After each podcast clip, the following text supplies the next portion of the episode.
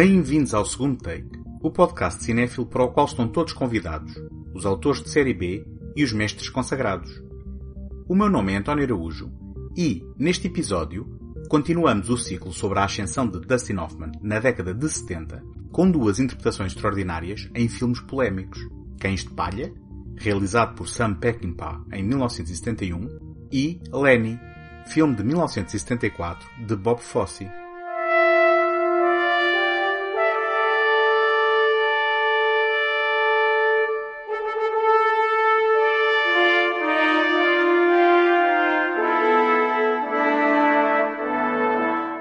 Desde a estreia promissora em 1968 com A Primeira Noite e a confirmação do seu talento logo no ano seguinte com O Cowboy da Meia-Noite, Dustin Hoffman não parou de trabalhar no cinema, apesar da cuidadosa seleção de projetos, numa tentativa de gerir a sua recém-adquirida fama.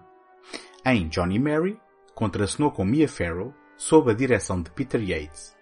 E, em O Pequeno Grande Homem, foi o protagonista de um western épico de trave histórico sob a batuta de Arthur Penn. 1971 viu o ator encabeçar um projeto que se tornaria tão polémico como emblemático. Cães de Palha, realizado por Sam Peckinpah. Peckinpah tinha até então uma filmografia composta exclusivamente por westerns. Na sequência da filmagem caótica de Balada do Deserto, terminado além do prazo e do orçamento, as portas de Hollywood fecharam-se ao realizador de personalidade conflituosa e problemática. Viu-se assim obrigado a viajar até a Inglaterra, onde o produtor Daniel Melnick lhe deu a oportunidade de adaptar, em colaboração com David Zelig Goodman, o livro de Gordon M. Williams, The Siege of Trencher's Farm. Peckinpah não era particularmente fã do livro e terá mesmo afirmado Sentei-me com David Goodman e tentámos fazer algo válido com base neste péssimo livro. E conseguimos. A única coisa que mantivemos foi o próprio cerco. Peckinpah referia-se aqui à violenta reta final de Cães de Palha que, a par com uma violação dupla, constituem os dois focos das críticas direcionadas ao filme.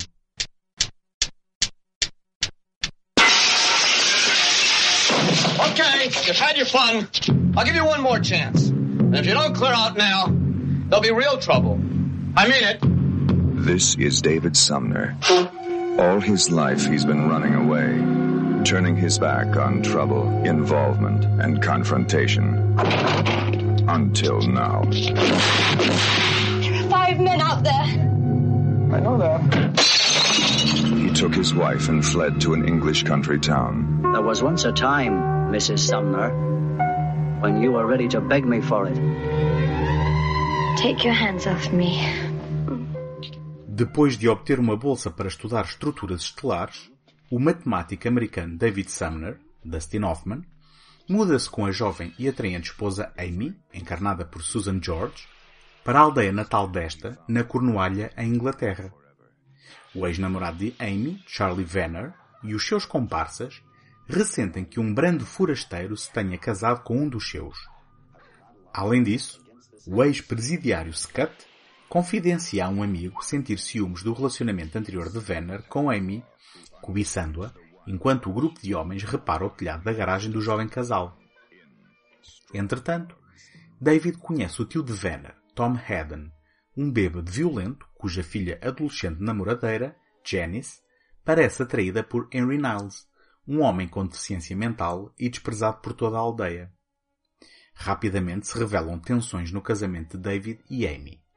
Amy critica a condescendência de David em relação a si própria e sugere que a verdadeira razão para o marido deixar a América foi a fuga ao ambiente altamente politizado e volátil do campus universitário, acusando-o de cobardia.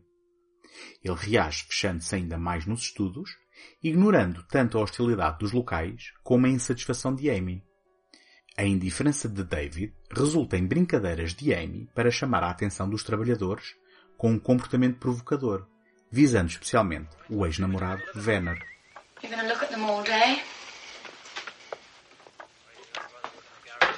Would you feel better if I went out and talked to them? Not necessarily. Perhaps we could just pack up and leave. Nobody's leaving. Why? Because we paid for a year? I'm not going to just go out there and blatantly accuse them. You don't have to accuse them. You could just start by mentioning that our cat was strangled and see what happens. You can believe in the possibility, can't you? Okay, okay. I'll go out and I'll mention to them that the cat is missing and I'll ask them if they've seen her.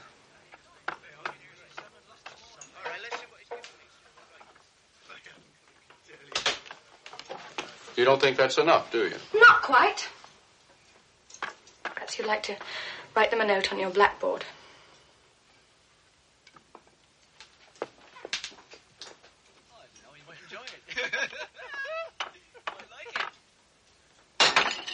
Apesar da mudança de cenário, das secas pradarias do faroeste americano para o sudoeste inglês de céus cinzentos e campos verdejantes, tematicamente Sam Peckinpah está como peixe na água.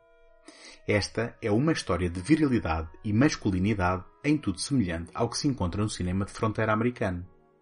Bem como o sentimento territorial dos habitantes da aldeia que, na forma de Tom Haddon, também se afirmam no pub local com uma postura de quero, posso e mando, só possível a quem se encara acima da lei. Porém, ao invés do herói forasteiro para abalar o status quo, Dustin Hoffman encarna aqui um verdadeiro estranho numa terra estranha, completamente incompatível com esta realidade. David é um académico nada habituado a confrontos ou conflitos, quanto mais violência. Ou seja, não chega a ser um anti-herói mas sim uma vítima do meio ambiente rural que julgava ideal para desenvolver o seu trabalho. A complicar, a complexa relação com Amy, misto de frustração desta perante a passividade de David e de alguma incompatibilidade de personalidades. Amy é impulsiva e expansiva e, de certa forma, está mais enraizada nos costumes da aldeia do que a própria percebe. Ao mesmo tempo, é ingênua na retaliação a David através de pequenas manobras de sedução aos homens que tão claramente a cobiçam com luxúria. Sam Peckinpah constrói pacientemente a narrativa como um barril de pólvora cada vez mais perto de explodir. Quando a violência chega, manifesta-se de diferentes formas. Primeiro, a chocante violência sexual da dupla violação de Amy, com a agravante de, a espaços, aparentar satisfazer nela um desejo de virilidade que não encontra em David. Durante muitos anos, Pensei ser este ato o motivo da violência física que se segue. Mas o espantoso é que Amy guarda segredo deste acontecimento traumático, não o revelando a David. O confronto final, com o casal encurralado em casa pelos locais em fúria, uma das mais famosas sequências de cerco do cinema ocidental, nasce de um conflito interno da aldeia, com um crime acidental pela mão do incapaz Henry Niles. O irónico é que os homens motivados pela intolerância, ignorância e pelas quantidades copiosas de cerveja que ingerem, nem sequer sabem ao certo o que se passou. Bastando um testemunho duvidoso para que saquem das forquilhas e archotes figurados e se coloquem no encalço de Niles. David protege-o em sua casa e, finalmente, responde à violência com resoluta violência. Há quem encare isto como uma declaração de Peckinpah sobre o que constitui a verdadeira masculinidade. Eu prefiro encarar o arco de David como a inescapável corrupção do homem, pela sua própria natureza, quando com ela é confrontado. Ao ser incapaz de se erguer à altura dos vários episódios de conflito, refugiando-se na sua postura reservada, a que muitos chamariam cobardia, David permitiu que os mesmos escalassem de tal forma que, no final, a única saída que pondera é a própria barbárie que o ameaça vitimar. Este não é um confronto com possíveis vencedores no final. Apenas seres despidos da sua humanidade. Niles in there? Wait a minute, is the doctor with you? Oh, we want to see Niles. No. Why? What's the matter? Wake up! Hey, Wake up! Look, don't try to kid us. You're sleeping. Come on! hey, hey, wait a minute now. Come on, come on now. He's hurt. He could have a broken rib. Oh, sorry, sir.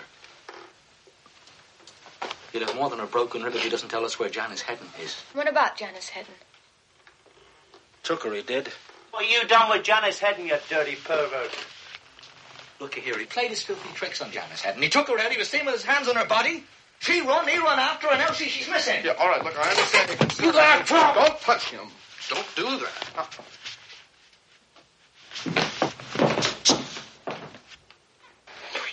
Hands on me. It's none of your business. And it never has been. That's fine. But you can't hit him. Listen, Mr. Sumner. We come to get this bloody freak. We're gonna get him. With your cooperation or without it. David, stop it! Cães de Palha foi recebida à data de estreia por uma crítica dividida e deu origem a muita controvérsia, com Peckinpah acusado de representar a ambígua cena de violação de forma erótica e glamourosa, revelando uma eventual visão misógina e chauvinista. Além disso, como já referi, foi ainda acusado de subscrever a violência retratada, apresentando-a como uma celebração fascista de justiça pelas próprias mãos. Acredito que estes são os riscos que correm os autores que nos apresentam representações de violência tal como ela é, feia, desagradável e abominável. Ao contrário da normalização romantizada da mesma, a que Hollywood nos vai habituando desde sempre nos seus produtos supostamente mais bem comportados e em linha com a norma. A verdade é que no próprio Reino Unido, a BBFC, entidade responsável pela classificação etária, exigiu cortes ao filme e baniu a sua edição em vídeo até 2002, quando finalmente foi editado sem cortes em DVD.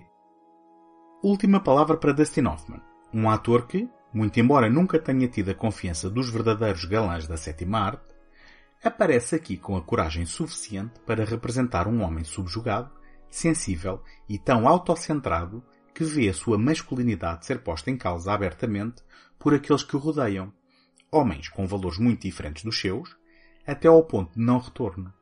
Acompanhar a sua carreira neste momento deverá ter ressoado com o diálogo improvisado que encerra o filme e que parece formular uma terrível incerteza em relação ao futuro.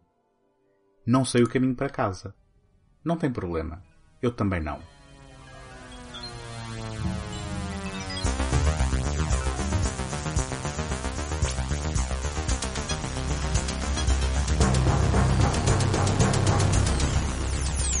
Para receberes de forma totalmente gratuita o livro Blade Runner Uma Retrospectiva, um conjunto de ensaios sobre o clássico de culto da ficção científica, assina a newsletter do segundo take. Mensalmente terás direito a notícias, novidades e conteúdos exclusivos. Vai a segundotake.com barra oferta para receberes a tua cópia e as edições anteriores da newsletter. Não te esqueças também de deixar uma classificação positiva no leitor da tua preferência não custa nada e é uma grande ajuda na divulgação do segundo take.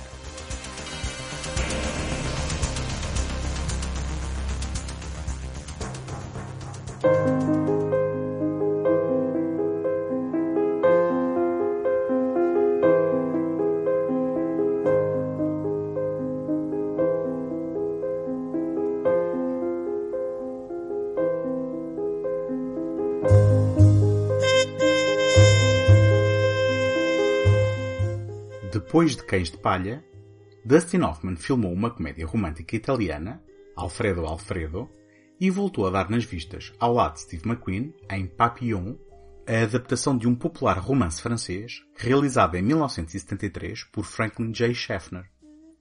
No ano seguinte, teria uma das suas melhores interpretações em Lenny, filme de Bob Fosse, remetido ao esquecimento, apesar das seis nomeações aos Oscars, incluindo melhor filme e ator com Hoffman a ser mais uma vez nomeado à cobiçada estatueta dourada. Não deixa de ser curioso que Lenny seja um filme perdido nas brumas da memória, visto tratar-se de um filme biográfico sobre um comediante americano que o tempo também parece ter esquecido, Lenny Bruce. This is the true story of a man who became known as the conscience of America. Names, places, and court records depicted are all authentic. It is ironic that he was prosecuted and persecuted for acts and language which have become a part of today's life. Ladies and gentlemen, Lenny Bruce.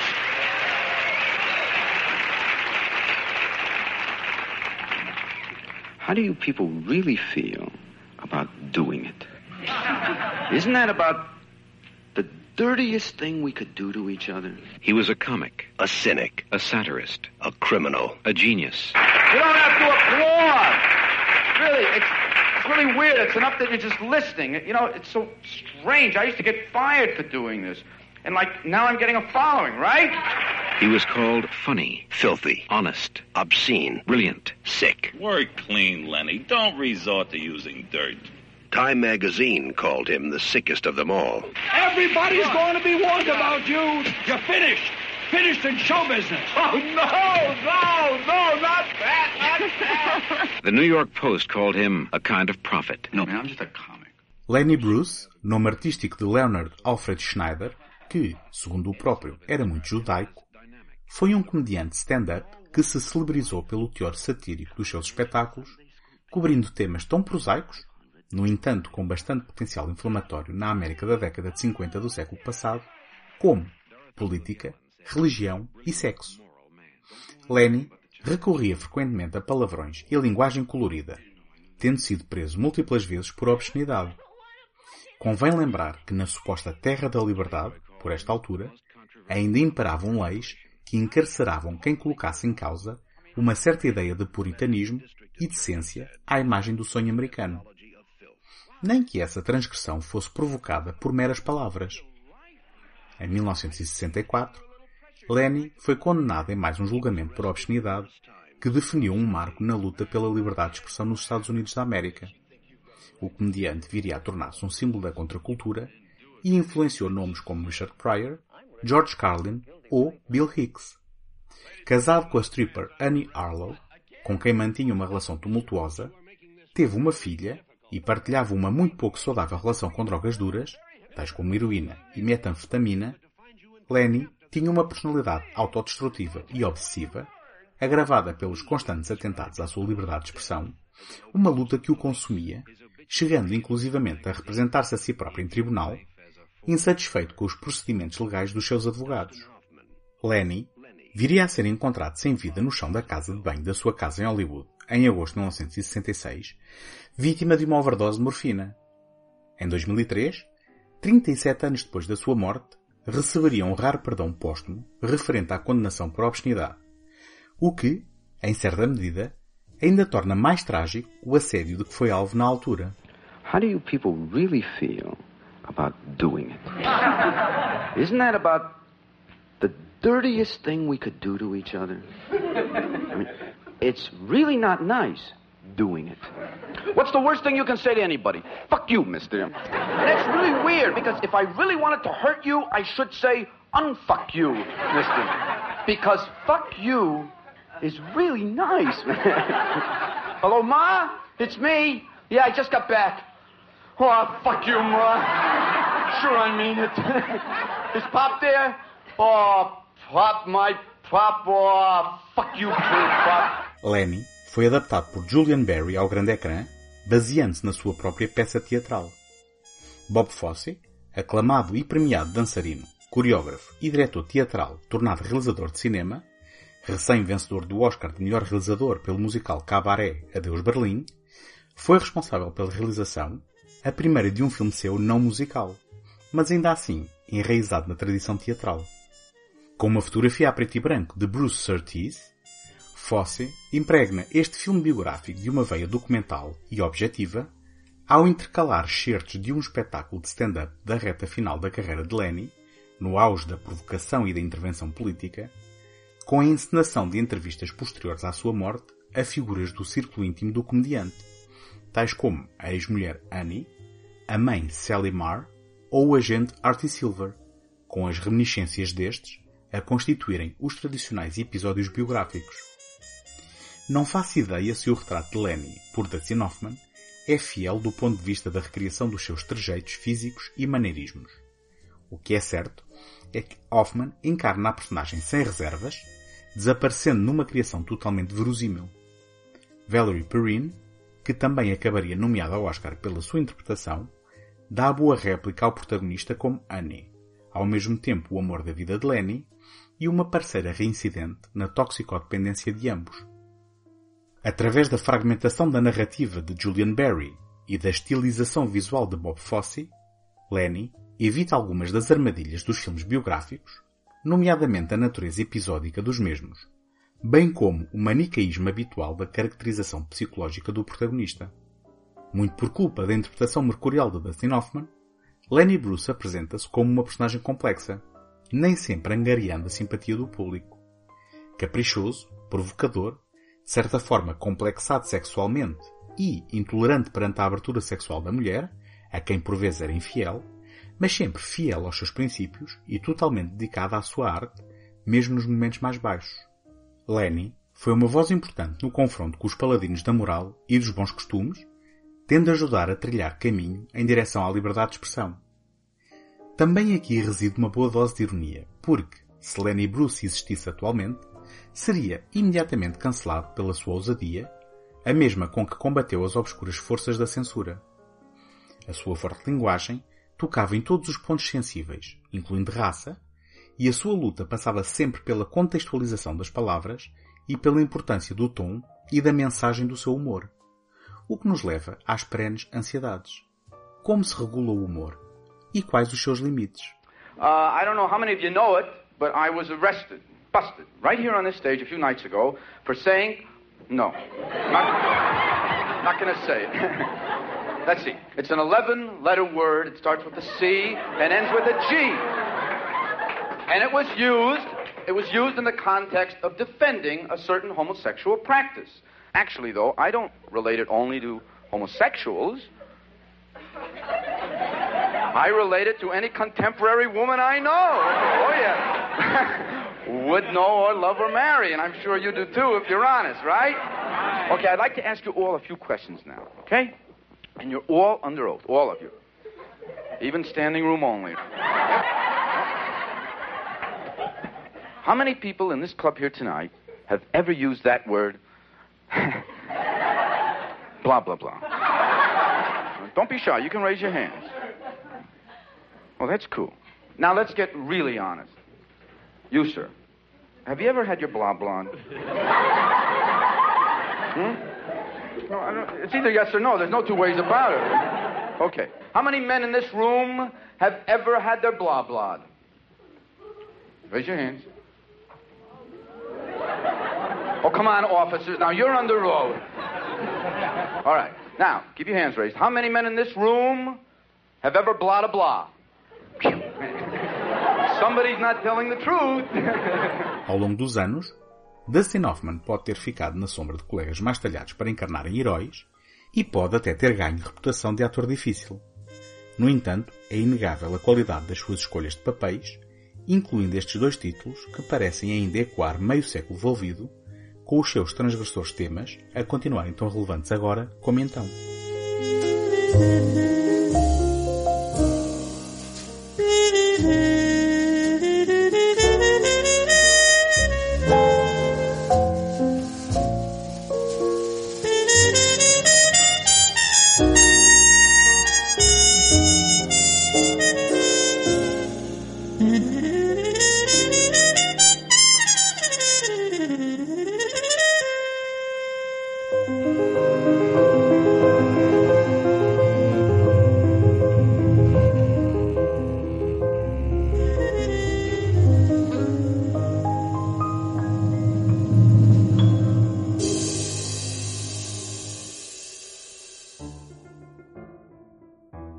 Encontramos na próxima semana. Até lá, boas fitas!